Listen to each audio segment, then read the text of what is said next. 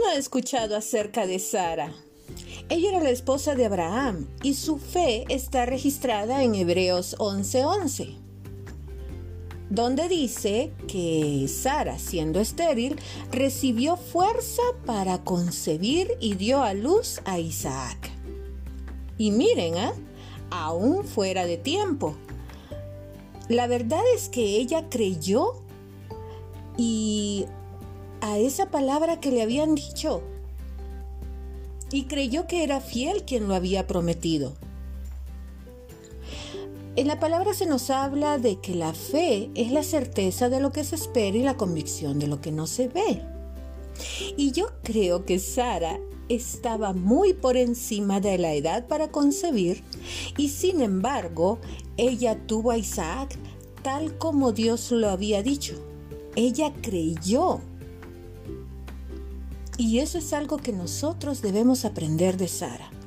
El hecho de que ella creyó fielmente en lo que Dios le prometió.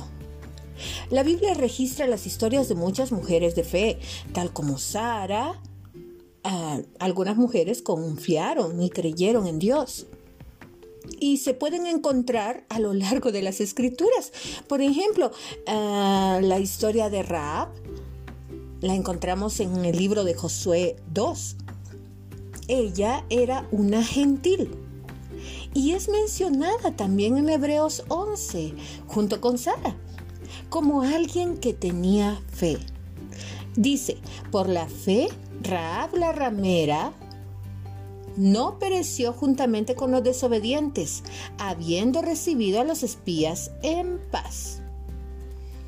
Los ejemplos de mujeres, tanto israelitas como gentiles, que tenían fe y que confiaban fielmente en lo que decía Dios, abundan en la Biblia.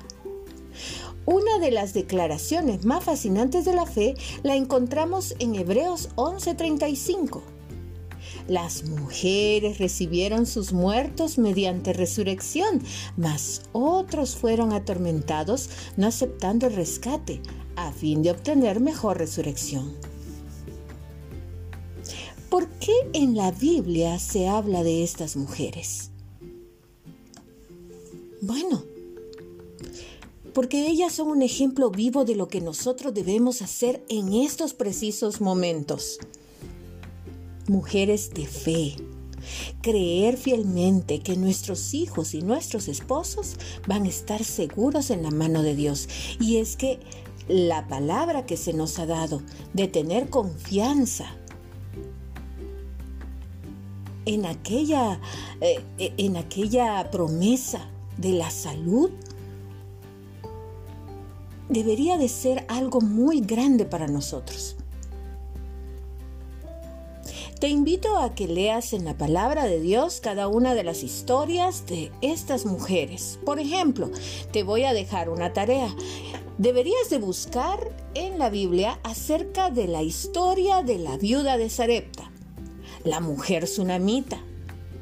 Por ejemplo, Jairo y su esposa. A ver, ¿has escuchado de la viuda de Naín?